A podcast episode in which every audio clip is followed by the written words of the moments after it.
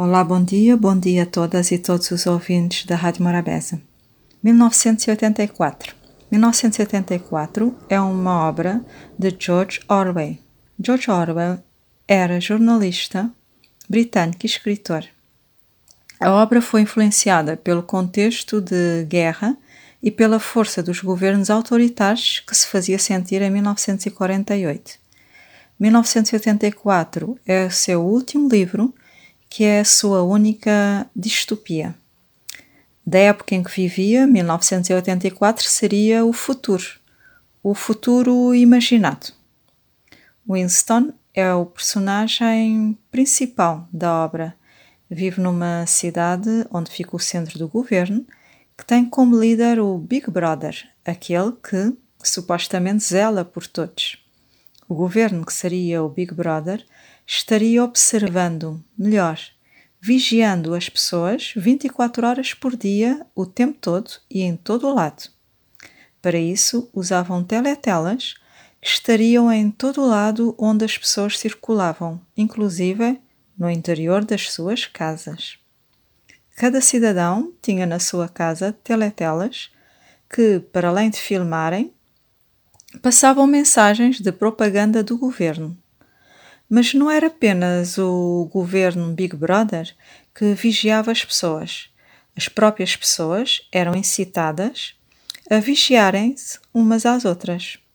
Até os próprios filhos eram treinados para vigiar os pais e denunciá-los para o partido caso tivessem algum comportamento suspeito.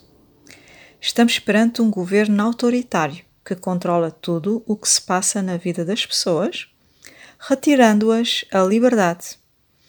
Era proibido vida social nem afetos entre as pessoas. Era um mundo sem conexão humana, nem afetos em que os indivíduos não confiavam uns nos outros. O mundo inteiro era dividido em três superpotências que viviam em guerra. Embora sentissem, a população sentisse na pele os efeitos da guerra, ninguém percebia bem o que se passava. A cidade era degradante, caía aos pedaços, as pessoas passavam fome e viviam na total miséria.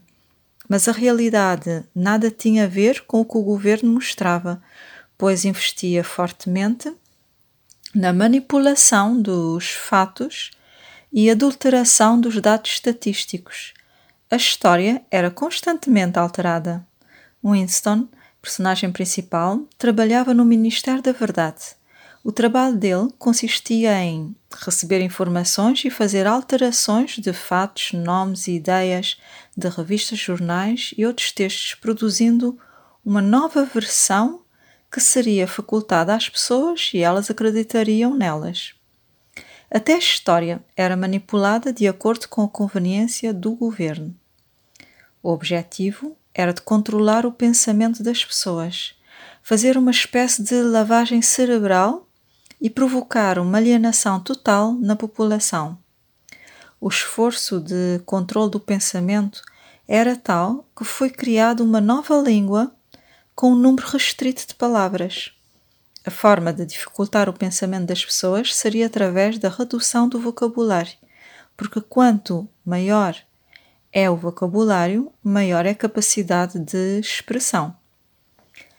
Nessa sociedade, quem pensasse de forma contrária ao governo era simplesmente vaporizado e era apagado todos os vestígios da sua existência.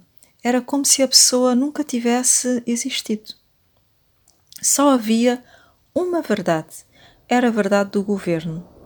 O personagem principal, Winston, começou a questionar. Embora o governo dizia e a população acreditava que a situação havia melhorado, só ele pensava o contrário, mas não havia provas de, de nada.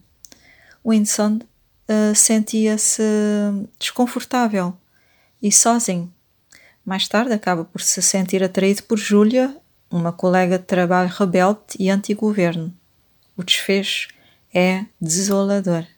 O melhor a fazer é ler o livro. Uma boa semana.